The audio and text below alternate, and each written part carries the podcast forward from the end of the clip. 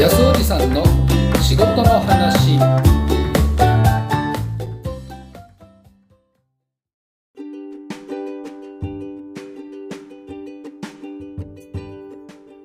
この番組は働いて幸せになろうをテーマに仕事をもっと面白くもっと楽しくするための情報を発信する番組です。そしてメインパーソナリティを務めるのはユースワーカーサポート代表安おじさんこと河野康弘です。かれこれ10年以上、就労支援という仕事に携わってきて感じたことや考えてきたこと、そして多くの現場の声を聞いて学んだこと、安おじさん目線で仕事をキーワードに広く深く、そして時には熱く語るトーク番組です。この番組を聞いてくれた方が自分の仕事に対して何らかのヒントや気づきを得られたり、よし、明日も頑張ろうという気持ちになってくださることを目指しております。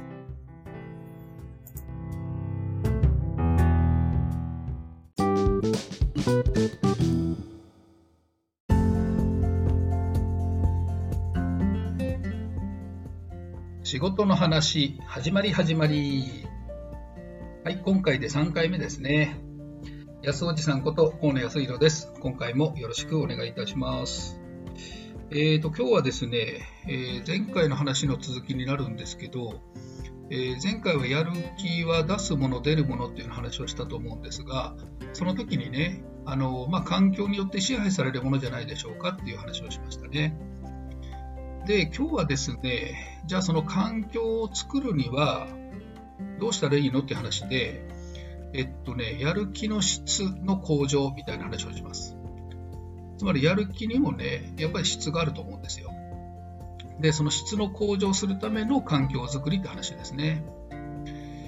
で、えっとね、どんな質かと言いますと、えっとね、まず自分に向く個人的な質っていうよりも、あ質っていうか方向性を持ってるね、そういうやる気よりも、えっ、と、今日のお話はどちらかというと、組織の中の、まあ、やる気。みんなで一緒にやるとかね、あるいは目標達成に向かうとか、あるいはお客様のね、あの充実したサービスを提供するとか、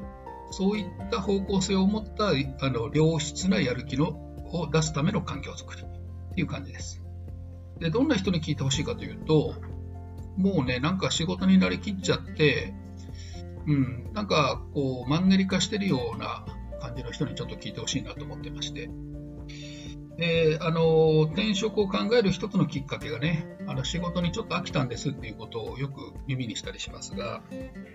あの、今の仕事がどんな環境なのかね、自分が置かれている環境っていうのがどういう環境なのかっていうのをもう一回見渡す、まあ、チェックする、そういったことも必要なんじゃないかなと僕は思ってて、で自分でできるそのやる気をね、向上させて、いい良質のやる気をこう生み出すための環境づくりっていう方法があるんじゃないのかなと考えてますので、今日はその話をしてみます。ですからちょっとね、仕事に疲れてるなとか、えー、とちょっとやる気になれないんだけどとか思ってる人がいればね、ぜひ、あの、えー、参考にしてもらえたらなと思って話をします。でまずね、この良質なやる気を出すための環境づくり、自分でできる環境づくりって僕は3つね、あの3つのこう見方があると思ってて、えー、1つはですね、物理的環境ですね。で、2番目が衛生的環境。で、3番目はですね、えー、人間環境。人間的環境って言ったらいいのかな。はい、この3つの観点があるように思ってます。で、まず1番目の物理的環境っていうのは、これはね、あの道具なんです。あの仕事をするにはね、いろんな道具皆さん使いますよね。あのまあ、ものづくりの、ね、現場にいらっしゃるような方だと、まあ、まさにね、いろんな道具を必要としますから、あのそのね、道具が、要はちゃんと手にできるか、配置されてるか、正しい数が揃ってるか、あるいは道具の性能がいいか、こういった話なんですよ。でバリバリものづくりの工場なんかはねもちろんその必要な道具っていうのは、ね、もう生産性に直結しますからすごく重要なファクターとして扱われますよね。でも今日のお話はね身の回りにある自分でまコントロールできる道具の配置ですね。例えば机とか、まあ、自分が普段働いてる、まあ、車で移動されてるなら車の中とかも入りますが要は、その欲しいものがパッと手にできる。あるいは、ちゃんと足りてるかどうか。うん、まあ、壊れてないかとかね。そういったことをちゃんと整えるっていうことが、自分でできる環境づくりの一つじゃないかなと思ってます。これね、例えばちっちゃなことかもしれませんが、そのプリンターが壊れたまんまでね、うん、やっぱりいい仕事できないじゃないですか。もちろんパソコン使う人がパソコンの調子が悪いとか、るいは通信にね、不具合があるとかね。まあ、これもね、やっぱり仕事はかどらないですよね。それと、まあ、よく物をなくす人ね、壊す人ね、そういったものは、まあ、代用品がちゃんとあるかとか、まあ、その新しいものが常に用意されてるかとか、そういったことを、まあ、きっちりやっていこうじゃないの？っていう話なんですけど、あのね、かの有名なね、ドラッカー先生ですね。ピーター・ドラッカー。彼はね、あの、ある本の中で、多分複数で出てくると思いますが、えっとね、良い仕事をさせるには、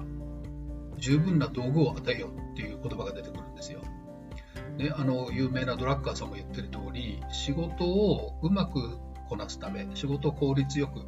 あるいは気持ちよく、あるいは楽しくこなすためには、必要な道具ってやっぱりね、すぐにないと困るでしょ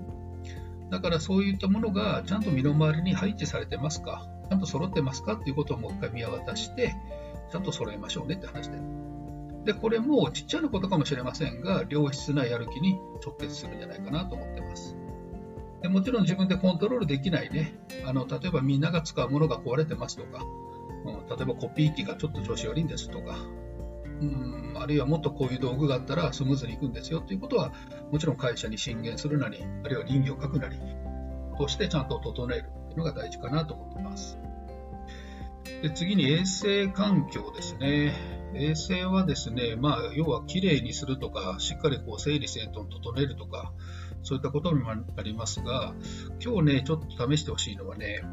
できる範囲でいいんですが、あの香りを整える、あ整えるじゃないな、揃える。あのアロマとかいう世界がありますよね。自分をリラックスさせる匂いって皆さん知ってます？あるいはね、ちょっとこうやる気にさせるとかね、集中力を増すとか、最近あの香りをうまく使って仕事の向上を図るっていう取り組みをしている職場もあると聞きますね。あるいはそのお客様が来るようなフロアにこう気持ちのいいね、あの香りを、まあ、少しだけね、あんまり濃いとね、やっぱ好き嫌いがあるでしょうけど、うん、そういったものをちゃんと演出するとか、あるいは加湿器とかね、そういったものにアロマを少し垂らして、こうね、リラックスさせるなってことをやってる人もいるって聞きますが、またそ、まあ、そういうふうに香りをコントロールするっていうのも一つのあの衛生環境の一つかなと思ってます。それとね、やっぱ見た目も重要なので、えー、と前回の話にもちょっと出てきたように観葉植物とかねちょっとこう目にしてほっこりするようなものとか落ち着くものとかあるいは目に優しいものとかを、まあ、自分のこう机にね少し置いておくとかそういうのもいいかなと思いますよこれもまあ自分でできる環境づくりだと思いますでもちろんその会社全体のね衛生環境というともう個人ではできない及ばないところもありますからまあ、それは会社にね、ちゃんと任せないといけないところもあるでしょうけど、もう一つできるのはね、あのみんなで使う公共の場ですね。例えばトイレとか、えー、まあ、休憩室とか、あるいは食堂があるようなところだったらその食堂ね。そういったところを、まあ、やっぱ率先して衛生的にきれいに清潔に保つ活動をするということですよね。まあ、これはね、できれば自分一人だけがやるんじゃなくて、こう仲間とかね、あの、に声かけてみんなでやろうよっていう環境づくりね。もうそういうのができている会社はいっぱいあると思いますが、あのまだね、そういったことがあのちょっと物足りないなと思っているのであれば、まあ、積極的に自分の方からきれいにするとかね、そういった働きかけもあっていいんじゃないかなと思ってます。でこの衛生的環境のもう一つはあの空調も入ったりしますよね。やっぱ暑い、寒いってね、もちろん個人差があって、あの同じ温度でもね、暑いとか寒いとか感じやすい人とかいますけども、まあ、この辺はね、ちょっとあの各地少し工夫が必要なんでしょうけども、ただ、暑すぎる、寒すぎる環境というのはやっぱり集中できないし、まあ、精神衛生上にもあんまり良くないですよね。ですから、そういったことを、まあ、きっちりあの整えるということも、あの良質なやる気につながるんじゃないかなと思ってます。で、最後がね、人間環境なんて僕は呼ぶんですけど、これはね、まあ、要は関係の質の向上なんですよ。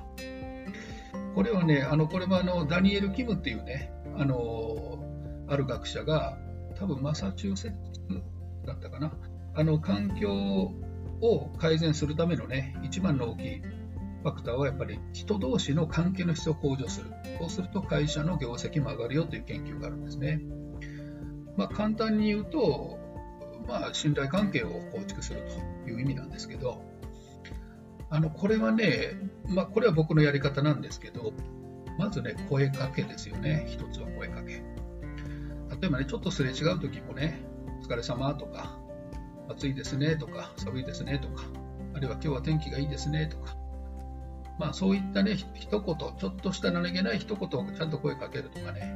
でもちろん挨拶大事ですね。ありがとうございましたとか、失礼しましたとか、まあ、もちろんおはようございます、失礼します、お先に帰りますとか、こういうのは当然ですけどね。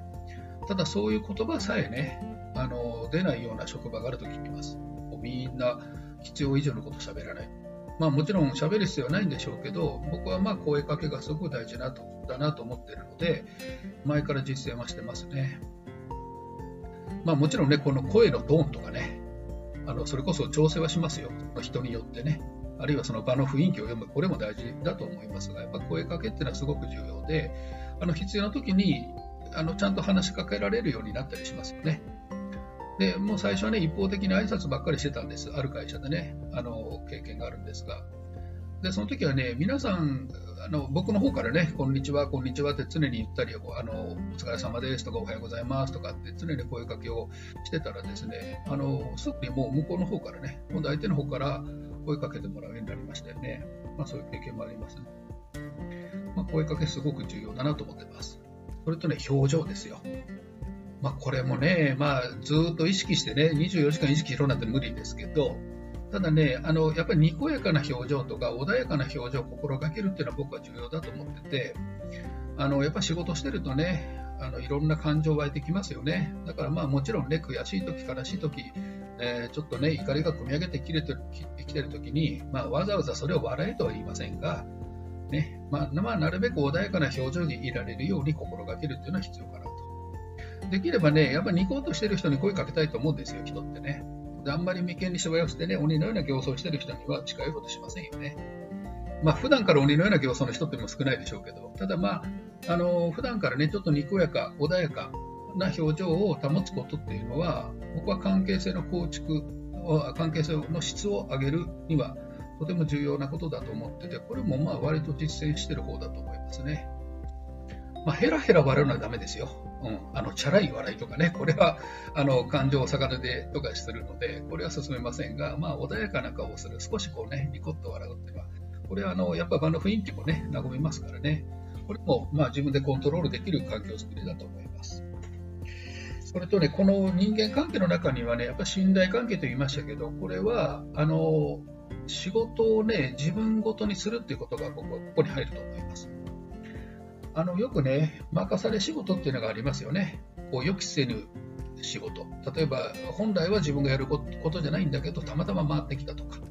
あるいはどういうわけだか自分に回ってくるなって時ね、そんな時ですよ。あの、いい関係を作れるっていうのは。あの、やっぱり仕事っていうのは自分ごとにした時には、すごくはかどったり、いい結果が出たりしますよね。ただやっぱり他人事でやってる時は、まあね、任されたこといやいやね、なんで俺がやらなきゃいけないんだよみたいな気持ちでやってるときは、案外心配したりしますし、ね、つまんないからね、基本的にこう任せられて嫌だなと思ってやってる仕事つまんないんで、やっぱり楽しくないじゃないですか。そうするとやっぱ精神衛生上も良くないですよね。ですから、あのこの人間関係の構築になるというのはね、やっぱり忙しくて頼まれたときに、ああ、いいですよ、じゃあやりますとか言ってね、一生懸命やるんですよ、やっぱり。それでできたらできたで、あありがとうなんて言われたら嬉しいじゃないですか。ね、まあ、上手な断り方なんてこともあるんでしょうけど、まあ、できる範囲であれば、僕は、ね、なるべくこう自分事としてあの仕事に取り組む。もちろん自分がね、与えられた仕事、自分の担当の仕事、あるいは自分が好きな仕事、これは当然自分事としてやりますから、人がね。だけど、予期せぬ仕事とか、まあ、回り回ってね、お鉢が回ってきたみたいな時に、えー、嫌だなと思うことってあると思うんですが、そんな時こそね、ちょっとニコッと笑って、あ、手伝いますよとか、自分がやりますよとか、そういうふうな取り組みをするだけでも、やっぱ周りのね、信頼関係も厚くなるし、まあ、それはね、ぜひ試してほしいなと。もちろんできる範囲でね、うん、できる範囲でですけど。ね。こうしてほしいなと思います。まあ、こんな風にね、自分で環境を作っていくっていうこともできるんじゃないかなと思ってるわけですよ。でね、冒頭に言ったように、ちょっとマンネリになってる人になぜ聞いてほしいかというと、あの、これはね、私の実際のあの、今までいろんなね、人の話を聞いた中によくあるのが、うん、ちょっと仕事に飽きちゃって、なんかやる気出せないんだよねとかね、だからちょっと転職も考えてみようかなとか、そういう話は結構出てきますね。ただね、そういった時に、僕自身もそうだったんですけど、やっぱり自分の置かれてる環境って、仕事のね、職場の自分の置かれてる環境って、実際どうなのかなって振り返るのが必要だなと思ってて、思ってて。あの、ある人にはね、そういう助言もしたりしましたけど、そうすると、実はね、すごく恵まれてる環境で自分は仕事してるんだって気づく人もいるし、あやっぱりこんな環境にいたらちょっとね、あのもう精神的に持たないなという人も当然いますよね。ただ自分でコントロールできる範囲とそうじゃないところがあるってことですね。で、そうじゃないところに対して、ね、あのいくら悩んでももうこれはもうどうしようもないので、まずは自分でコントロールできて自分の責任の範囲の及ぶ範囲であればね、やっぱ環境づくりっていうのは自分の責任においてやるべきじゃないのかなと僕は考えてまして、そこで今日はね、この3つの観点で、えー、やる気の質の向上に向かう環境づくりというお話をしてみました。まあ、ぜひね、実践とかちょっと試してもらったらなと思ってます。えー、今回はこれで終わります。で、次回もですね、もう少しこのやる気について、その、それをキーワードにして展開をしたいと思ってます。はい、それでは今回はこれで終わります。ありがとうございました。